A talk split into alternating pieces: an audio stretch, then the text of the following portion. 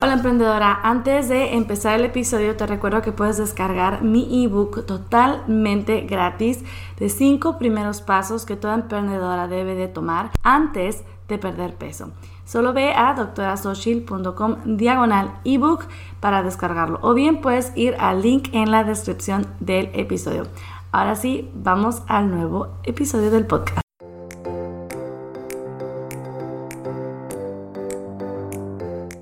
Hola, bienvenida al podcast de Nutrición y Salud para Emprendedoras con la doctora Xochil, médico nutricionista. En este podcast encontrarás información, consejos y motivación para que logres tu peso ideal, aumentes tu energía y mejores tu salud mientras te dedicas a cambiar al mundo con tu negocio. Este programa es para emprendedoras que quieren hacerse responsables de su salud y quieren tomar acción. ¿Estás lista? ¡Empezamos!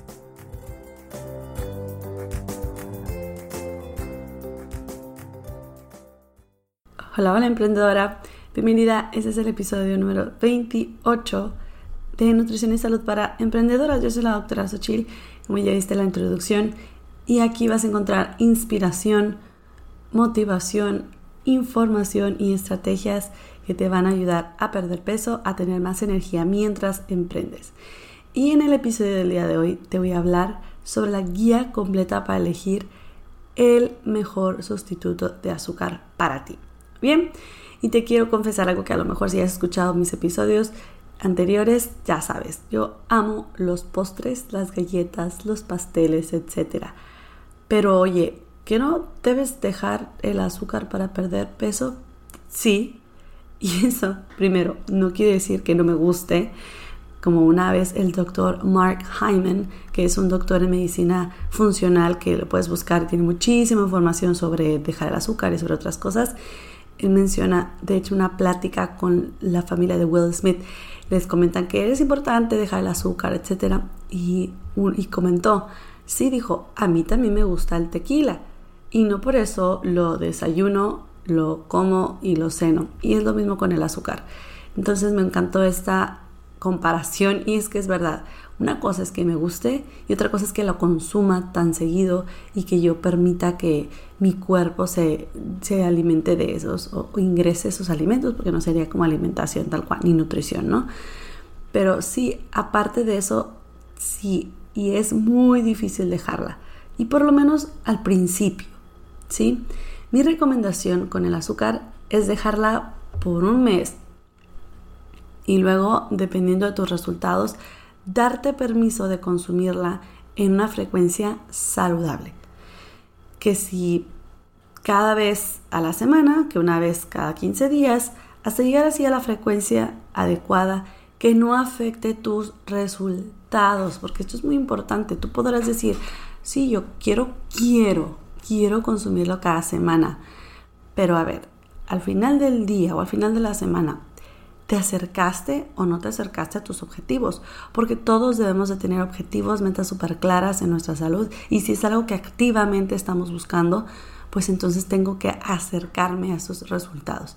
Si no, quizá hay que reestructurar algunas cosas y cambiarlas. Y alguna de ellas va a ser a lo mejor la frecuencia con la que vas a consumir azúcar. Y obviamente, dicho sea de paso, otros alimentos poco saludables. Pero, ¿por qué entonces es bueno cuidar el consumo de azúcar. El consumo en exceso de azúcar se ha relacionado con sobrepeso, obesidad, algunos tipos de cánceres, enfermedades del corazón, etcétera, así, diabetes, prediabetes y un gran etcétera. Y cada una de esas enfermedades tiene sus complicaciones todavía. Sin embargo, te tengo una noticia prometedora. No es necesario renunciar a lo dulce. Y lo voy a repetir. No es necesario renunciar a lo dulce. Afortunadamente hay una gran variedad de sustitutos de azúcar. Pero como en todos los productos, muchos utilizan técnicas de engaño, desinformación y muchos sustitutos no son lo que parecen o lo que dicen ser. Y en lugar de ser una alternativa saludable del azúcar, terminan siendo igual de dañinos que esta. Así que en este episodio te hablaré sobre qué sustitutos puedes tener de aliados a la hora de llevar una dieta saludable ya sea que quieras perder peso o no, porque como te dije hace rato y te lo repetí, te lo repetí, no es necesario renunciar a lo dulce. Dejar el azúcar no es directamente relacionado con dejar lo dulce. Podemos utilizar sustitutos de azúcar para nuestra alimentación saludable, pero hay que ser muy inteligentes al escogerlos y parte de eso es informarte de cuáles son los eh, sustitutos adecuados y en este episodio te voy a hablar sobre los principales. Ahora, vamos a hacer una división de los sustitutos de azúcar. Y ojo, un paréntesis y aclaración. Aquí no me referiré a alimentos que se pueden usar en lugar del azúcar, pero que, o sea, que se pueden decir no tiene azúcar o es un sustituto de azúcar, pero que en realidad va a tener los mismos efectos que el azúcar. Y con ello me refiero a la miel, el azúcar morena, miel de agave, miel de maple. Más adelante te daré una lista con más nombres de sustitutos de azúcar a evitar. Pero no me refiero a estos. Estos en realidad, pues se puede decir que no se llaman azúcar porque no son azúcar de caña, azúcar refinada, pero en realidad tienen glucosa y otras sustancias que elevan el azúcar en la sangre de la misma manera. Entonces, no me refiero a esos sustitutos de azúcar, porque de verdad lo puedes encontrar sin azúcar añadida o sin azúcar y lees los ingredientes y dice miel, o miel de maple, o miel, no, miel orgánica de maple. Entonces, ok, no es azúcar de caña, pero sí es azúcar, Entonces no me refiero a eso, me voy a referir por lo tanto a aquellos sustitutos no calóricos. E igualmente te diré qué tan adecuados son tanto para perder peso como para mejorar tu salud. Y los podemos dividir en dos grandes grupos de origen natural, que son aquellos que son de fuentes naturales, frutas o cereales, y de origen artificial o de origen químico, que no los encuentras en la naturaleza y tienen que ser creados, son creados en laboratorios por sustancias químicas. Y aquí con los de origen natural voy a empezar, que quiero aclarar que cualquier sustituto de azúcar que sea de origen natural va a llevar un proceso, que muchas personas se, enfrascan en, es que también son procesados. Oye, pues necesita llevar un proceso para tener la forma y la consistencia parecida al azúcar, que es el objetivo que los sustitutos tienen. Hacer algo muy similar al azúcar. Entonces, para llegar a eso, pues necesitan un proceso. Entonces, tranquila, se han hecho estudios y afortunadamente tenemos la relación de qué efecto tienen en nuestro cuerpo. Y voy a empezar con una muy conocida, que a lo mejor ya está pasando un poquito de moda, pero todavía se utiliza mucho se recomienda mucho, y es la stevia.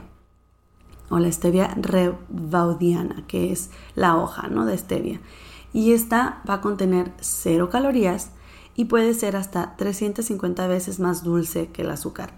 Se ha visto que puede ayudar a reducir los niveles de azúcar, no tiene efectos en los niveles de glucosa en sangre ni, ni en insulina, que esto es súper importante tanto para evitar que caigas en adicción, o sea, es decir, si tiene la misma respuesta de dopamina en tu cerebro que el azúcar, va a funcionar igual y vas a tener la misma adicción.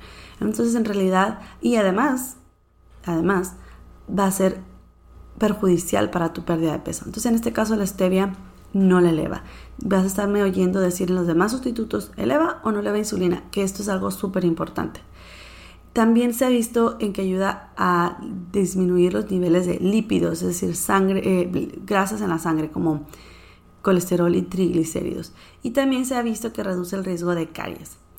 Y tiene propiedades antioxidantes y antiinflamatorias.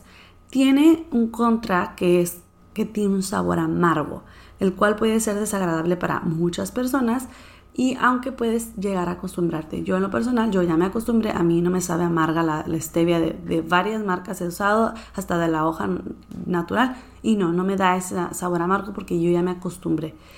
Y algo que quiero contarte es que los estudios que se han hecho y que han demostrado su efectividad se han hecho con los componentes estebiócido y rebauciodio A. Es decir, son las sustancias que se obtienen de la hoja, no con la hoja misma, porque en muchas ocasiones se recomienda, sí, consume la hoja natural de la stevia o la hoja triturada en polvito verde de la stevia. Y ojo, no se ha hecho estudios con esta hoja, o son muy pocos. Todos los, los beneficios que te mencioné anteriormente se han hecho con los derivados de la stevia. Para que, número uno, no confíes tanto en estar consumiendo mucho la hoja natural porque hasta ahorita no se ha visto efectos negativos, pero tampoco han hecho muchos estudios al respecto. Y número dos, para que no tengas miedo a utilizar stevia donde se hayan eh, sacado estos derivados, que probablemente puedan decir, es que son muy procesados. Bueno, se han visto efectos positivos, los que ya te comenté, ¿sí? Ahora vamos a pasar con el xilitol. Hay un grupo muy grande que se llaman los azúcares alcoholados o los sugar alcohols. Estos azúcares alcoholados son una gran variedad de ellos. Hay varios eh, miembros de esta familia. El xilitol es uno de ellos. Es un endulzante con un dulzor muy similar al azúcar. Como te decía, es un azúcar alcoholado, es extraído del maíz, de algunas frutas o de vegetales. Y este sí va a tener calorías, 2.4 calorías por gramo no va a tener fructosa, se ha visto que no eleva la insulina, no eleva el azúcar y se ha asociado con beneficios como mejorar la salud de los dientes. Curiosamente los sugar alcohols se ha visto que ayudan mucho a la protección de caries. De hecho, muchos de, los, de las gomas de mascar van a tener alguno de estos eh, miembros de esta familia. Y también se ha visto que ayuda a la salud ósea y si se consume en exceso puede causar molestias estomacales, intestinales, diarrea, eh, distensión abdominal, aumento del peristaltismo, es decir, que tienen como que em, como los ruiditos que te dan del intestino cuando estás haciendo la digestión, esos síntomas o efectos secundarios puede tener. Es de todos los miembros de estos azúcar alcoholados. Entonces por eso hay que cuidar la cantidad. Y no es apto para consumo en perros. Esto es bien importante porque de verdad sí puede llegar a ser tóxico y venenoso. Si tienes un perrito, cuidado, si te haces algún, tienes algún producto que tenga este, este sustituto, fíjate que no lo vaya a consumir. El número 3 es el eritritol. Igualmente que el xilitol es un azúcar alcoholado, pero esta contiene menos calorías, 0.24 calorías por gramo, el 6% de las calorías del azúcar regular. Sabe casi exacto al azúcar. Tampoco va a elevar el azúcar, la glucosa en sangre, ni la insulina. E igualmente se ha visto que no eleva los niveles de colesterol ni triglicéridos. Y todos los azúcares alcoholados tienen como un sabor, le llaman como refrescante en inglés, como refreshing, algo así, que, sientes como que, como que está fresca tu boca cuando lo consumes. Esto es porque el tipo de azúcar que, que son. Pero no, no es ninguna cosa negativa, pero puede ser como algo que a las personas no les guste de los azúcares alcoholados, similar a lo que encuentran en el stevia, ¿no? En, el amargor del stevia, en el aftertaste, o sea, despuesito de que comes stevia, te deja ese como saborcito amargo. Que repito, a mí eso ya no me sucede, mi paladar ya está acostumbrado.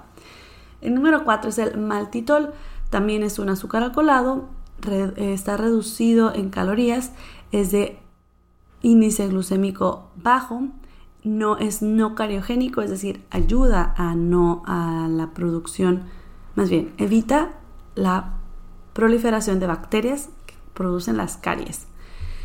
Y aumenta la biovialidad,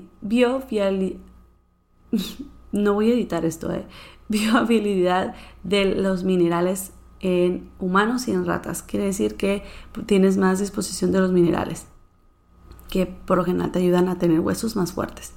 Y en combinación con cadenas cortas de fructol y sacáridos, eh, puedes encontrarlos en, productos eh, de sustitutos de azúcar y te pueden ayudar a tener niveles de azúcar más bajos después de comer. O sea, se utilizan, se mezclan con otros fructoligosacáridos, es decir, que son otros tipos de azúcares que no se absorben para que tu azúcar no se eleve tanto. Y esto lo menciono porque muchas personas con diabetes lo pueden utilizar. El número 4, el fruto del monje, el monk fruit, que es como popular. Este es uno de los populares, de los de moda. Em, este es un extracto del fruto del monje, es una pequeña fruta que crece en el sureste de Asia. Si quieres ver cómo es esta fruta, pues pon en Google fruta del monje y ahí te van a salir, son como una especie de coquitos, pero no son cocos, pero es como que una, una cascarita dura y adentro tiene una pulpa. Esta pues obviamente se procesa porque es de nuevo lo que te digo, se procesa, o sea, no directamente no, no, no lo obtienes así, aunque sea de origen, origen natural, por supuesto que pasa por un proceso, porque se tiene que sacar la pulpa, se tienen que sacar otros azúcares que sí tienen y se dejan estas este extracto, que es el fruto del monje, que se ha visto que tiene cero calorías y es 100 a 250 veces más dulce que el azúcar. Se le han asociado propiedades antiinflamatorias, antioxidantes y en la mayoría de las veces, aquí es donde hay que tener cuidado, se vende en combinación con otros endulzantes. El fruto del monje es algo caro para su producción. Por lo tanto, si lo encuentras solo como azúcar del monje solo, la verdad es que va a ser mayor su, precio.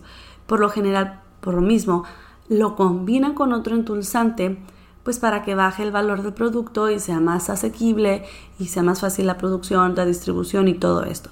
Y aquí es donde viene una de las primeras reglas o cosas a resaltar, es con qué lo mezclan.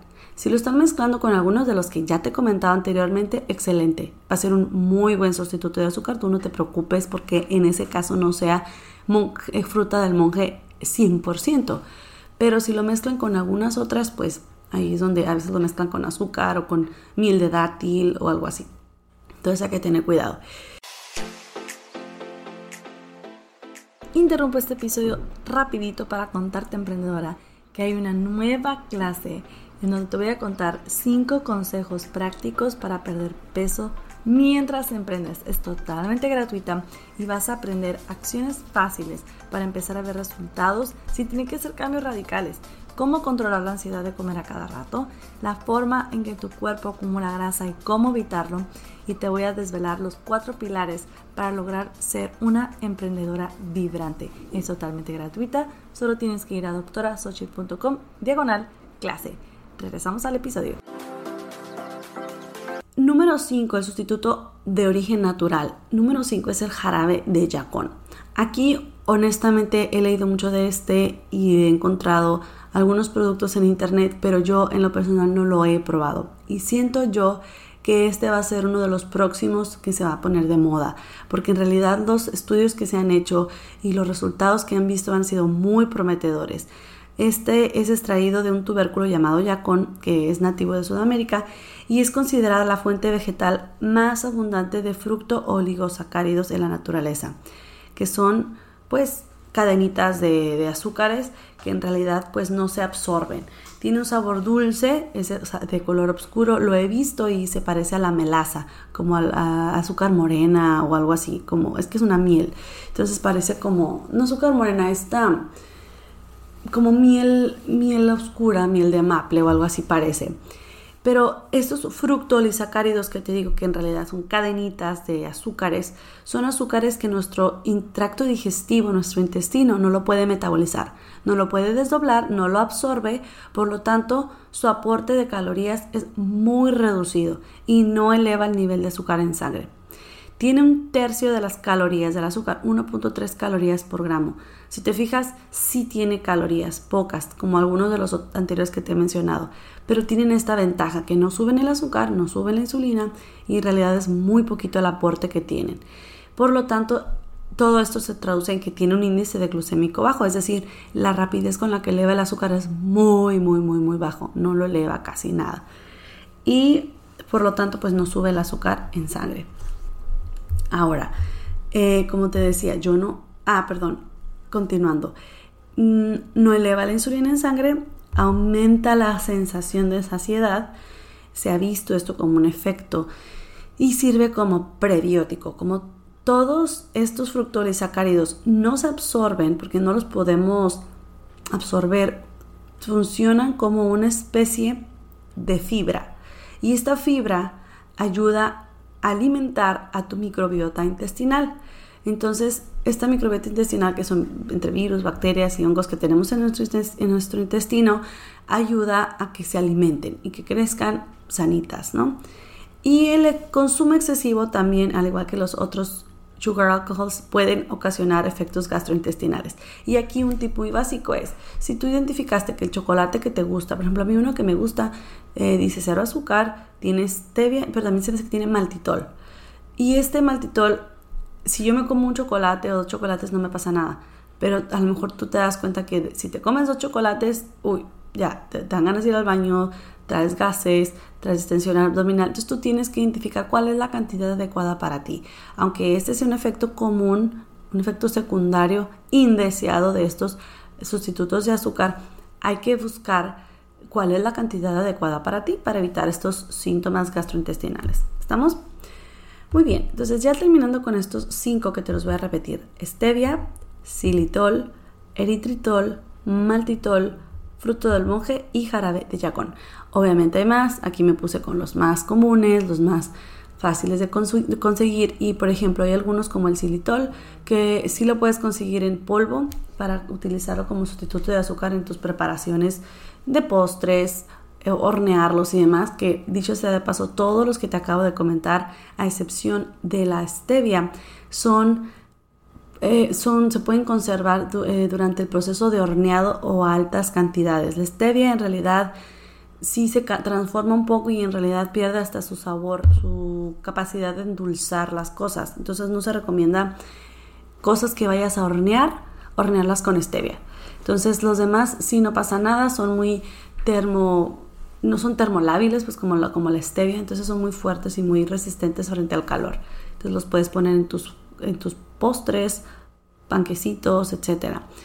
Em, entonces todos estos que te acabo de mencionar son como los más comunes, tanto que los puedas conseguir en sustitutos de azúcar de sobrecito, en forma líquida, en internet las puedes conseguir, aunque no lo encuentres tú en el supermercado que tú por lo general vas, lo puedes encontrar en internet. Sí, en Amazon, en Mercado Libre o en, la cual en la plataforma que sea de tu preferencia, ¿no? En Thrive Market, en algunos lugares llegan, en otros no. Pero hay otros. Y los otros, estos otros, probablemente no los vayan ni, ni encontrar sueltos. Son endulzantes que se utilizan como en productos industrializados. Entonces, si tú ves alguno de los productos que dicen sin azúcar y tiene alguno de estos, pues van a ser unos adecuados sustitutos de azúcar. Vamos.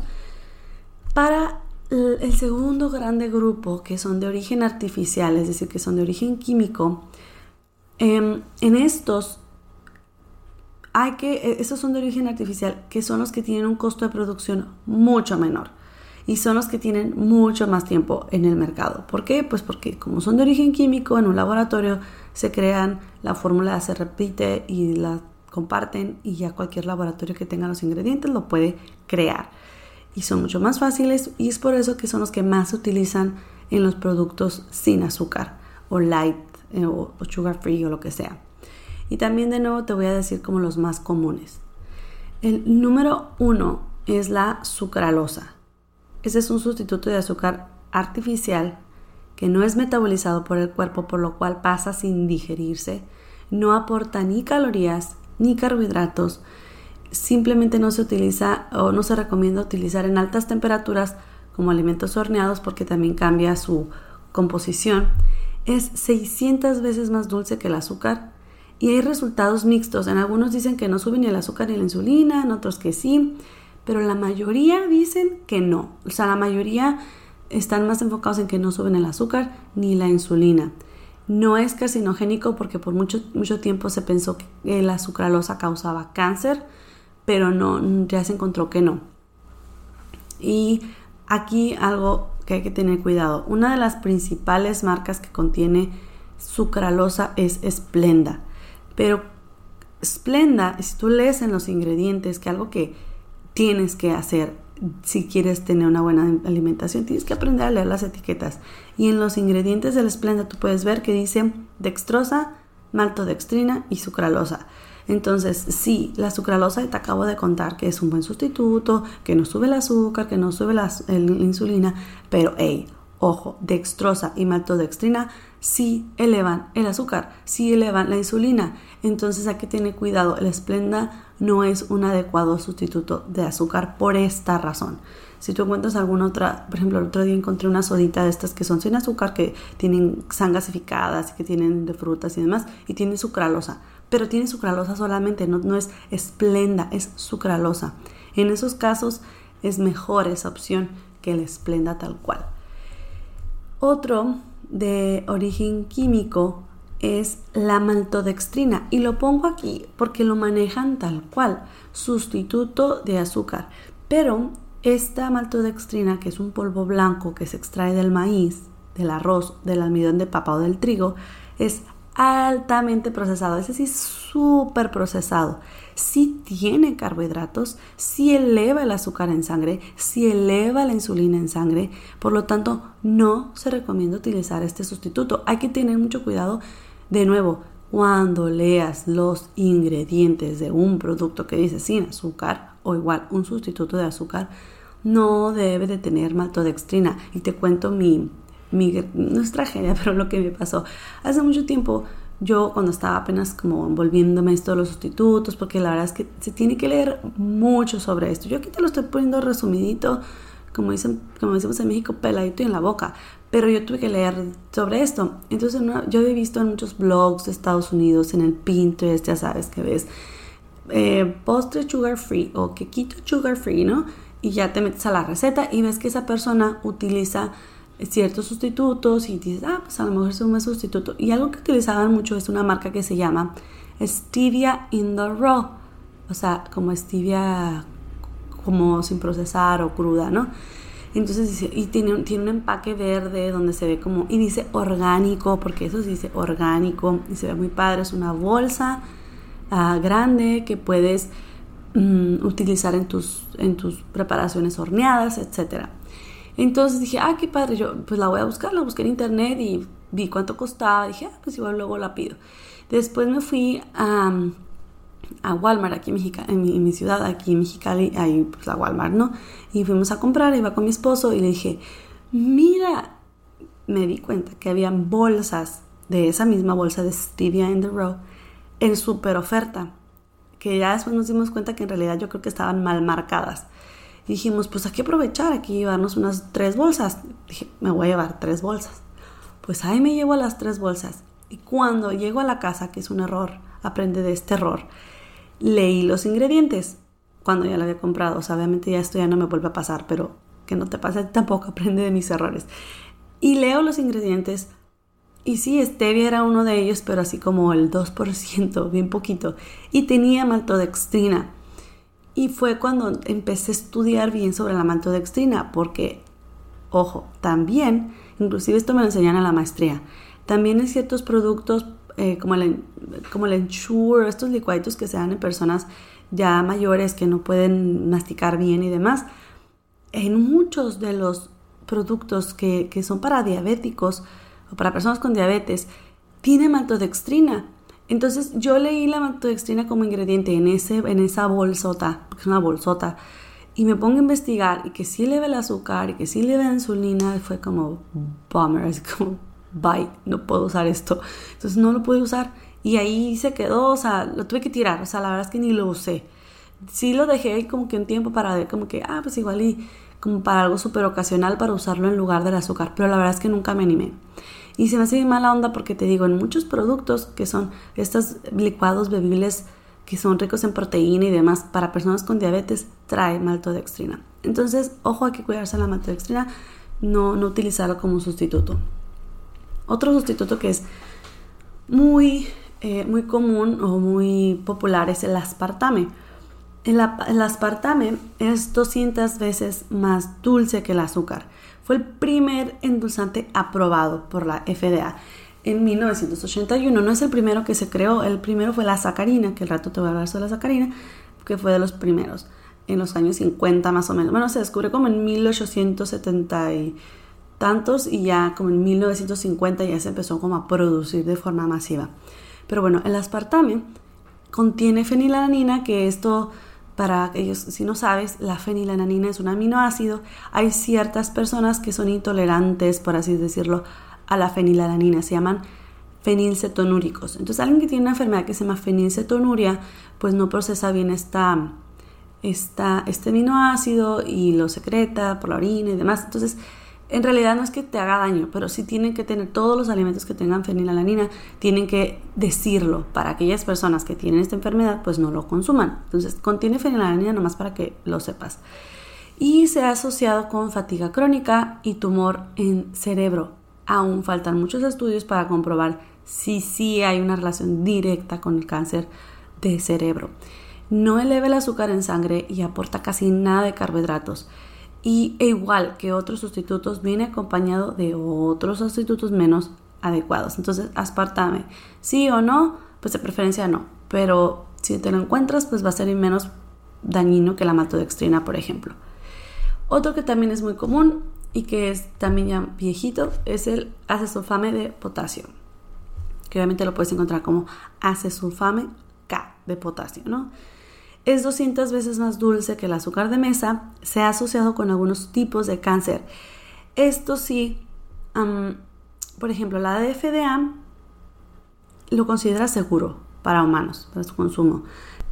Sin embargo, se han hecho estudios que en ratas hablando por ejemplo de la insulina, sí le eleva, pero aún se desconoce en humanos. ¿sí? No, no hay un, grandes estudios donde se ha investigado de forma clara si el acesulfame de potasio sube, eleva o no la insulina en humanos. Ahora, ya por último, el último endulzante que te quiero hablar de los de origen artificial o de químico es la sacarina. Es un endulzante que es 700 veces más dulce que el azúcar de mesa y como te conté hace ratitito, es fue el primero que lo encontraron, fue el primero endulzante que encontraron, que de hecho fue de forma fortuita, es decir, que no sabían que, o sea, lo descubrieron por accidente. Y este se ha asociado a cáncer de vejiga, pero, aquí hay un gran pero, falta más estudios para confirmarse. Una teoría es que no causa cáncer de vejiga en humanos, sino que más bien se ha visto que sí causa cáncer de vejiga en las ratas. Y obviamente en ratas se descubrió que el proceso por el cual produce el cáncer es un proceso que los humanos no tenemos. Entonces, por eso todavía se considera seguro por la FDA y por otras instituciones para su consumo. Y se desconoce si eleva o no el azúcar. Todavía no hay eh, como una buen, un buen estudio donde diga si lo eleva o no. Entonces, te voy a repetir los los endulzantes principales de origen artificial. 1. La sucralosa. 2. Maltodextrina. 3. Aspartame. 4. Acesulfame de potasio. Y 5. Sacarina. De todos estos, como que el mejor es la sucralosa, pero de nuevo hay que ver con qué lo combinan y en dónde lo encuentras. También el acesulfame de potasio lo podríamos utilizar. Te recuerdo que en realidad no está demostrado que cause cáncer ni nada de eso. Ahora, mi recomendación mi recomendación en general para todos los sustitutos, cuál usar, cuál no usar y demás, mi recomendación general es, primero, utiliza los de origen natural, prefiere de estos de origen natural, los que te comenté al principio, stevia, malititol, xilitol, eritritol, fruta del monje y el jarabe de yacón. Y número dos, como recomendación número dos, ten unos tres endulzantes adecuados que utilices de forma regular. A mí me gusta tener uno en polvo y uno en líquido y otro para cosas que horneo. O sea, en realidad ten una variedad donde sepas la marca, dónde conseguirlos, dónde comprarlos y en esos utilízalos de forma más regular. Para tu café, para tu té, para licuados, pancakes, low carb o lo que sea. Em, la recomendación número 3, busca no abusar de los sustitutos de azúcar. Tampoco el punto es consumirlos todos los días en grandes cantidades, porque también nuestro paladar se puede acostumbrar a estar consumiendo cosas dulces, pero sí utilízalos en forma moderada. La recomendación número 4 y última, si ocasionalmente consumes de otros endulzantes como los que te mencioné o algunos otros que no estén aquí, no te preocupes, todo va a depender del resto de la alimentación. Igual con cosas con azúcar, o sea, con azúcar regular o con azúcar de, de coco, mieles, miel de agave. Todo esto va a depender del resto de tu alimentación. La frecuencia es importante, el cómo te sientes, el qué ocurre después de que lo consumes. Si tú tienes el control de consumir un pedazo de pastel y no más de un pedazo de pastel, o sea, no va a tener tanto efecto negativo en ti, en tu cuerpo, en tus resultados. Entonces tiene que ver más con el resto de alimentación. Y una, y una eh, explicación y recomendación que le doy a mis pacientes es, en tu casa tú tienes estos endulzantes, ¿no? Los, los naturales, los que no suben el azúcar, la insulina y demás. Si vas a un lugar, por ejemplo una cafetería o un restaurante y pides un café y no tienes sustituto de azúcar más que la esplenda, por ejemplo, utilízala. Es mejor que, que consumas esplenda a que consumas azúcar regular. Entonces no pasa nada. En tu casa tú tienes el adecuado, en un lugar no va a pasar nada si lo consumes de forma ocasional. Ahora ya para terminar la conclusión. Con esa explicación de los endulzantes que te di, que son los más comunes, te dejo las siguientes conclusiones. Hay que leer la etiqueta. Para bajar los costes, muchos endulzantes en sobre vienen mezclados y aunque contengan endulzantes adecuados y otros no, igualmente em, puede que contengan estos eh, adecuados y que otros no sean adecuados. Igualmente los productos sugar free, hay que leer la etiqueta. Puede que diga por la parte de enfrente stevia y tú lees en los ingredientes si tiene stevia y tiene maltodextrina y tiene dextrosa que suben el azúcar un montón. Entonces hay que leer la etiqueta, ese endulzante que te están queriendo vender, con qué viene mezclado. O ese producto que dice sugar free, cuál es el endulzante que utilizan para hacerlo sugar free. ¿Sí? Hay que usarlos con moderación, todos los sustitutos, y siempre será prudente no depender ni del azúcar ni de los endulzantes. Y todo, por supuesto, va a estar en el equilibrio. Siempre será conveniente tener una lista de endulzantes adecuados.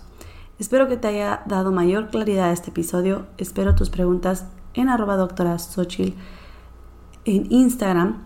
Y antes de terminar, te dejo la tarea vibrante de la semana, que es escoger tres marcas de endulzantes adecuados basándote en estos sustitutos que te acabo de decir. Si tienes alguna duda, si es adecuado o no es adecuado, mándame un mensaje directo, con confianza, sin pena, que no te dé pena. Mándame un mensaje, tómale foto del sustituto o si tienes duda de si tu sustituto de azúcar, aquel que tienes en casa, que utilizas de forma regular, es adecuado o no mándame una foto y yo te oriento en esto. Si tienes duda de nuevo de los sustitutos, puedes ir a doctorasocial.com, diagonal 28, y ahí vas a encontrar todas las notas del programa con la explicación de cada uno de los sustitutos. Y ahora sí ya el postdata, el punto final del episodio es, te recuerdo que estoy por crear un reto Sugar Detox en donde parte, parte de este Sugar Detox es enseñarte a escoger buenos sustitutos de azúcar. Va a estar súper padre el entrenamiento. Te voy a mostrar una lista de todos los nombres del azúcar para que no te engañen los sustitutos de azúcar ni los productos de light o sin azúcar. Y también para que conozcas cuáles son los ingredientes o sustitutos adecuados. ¿De acuerdo? Entonces, si estás interesada en este reto Sugar Detox, mándame un mensaje directo en Instagram para anotarte en la lista de espera. Y muy bien, esto ha sido todo por el episodio de hoy. Nos vemos la siguiente semana. Si tú sigue feliz esta semana, haz tu tarea vibrante, cuida de tu negocio, de tu comunidad y nos vemos luego. Bye.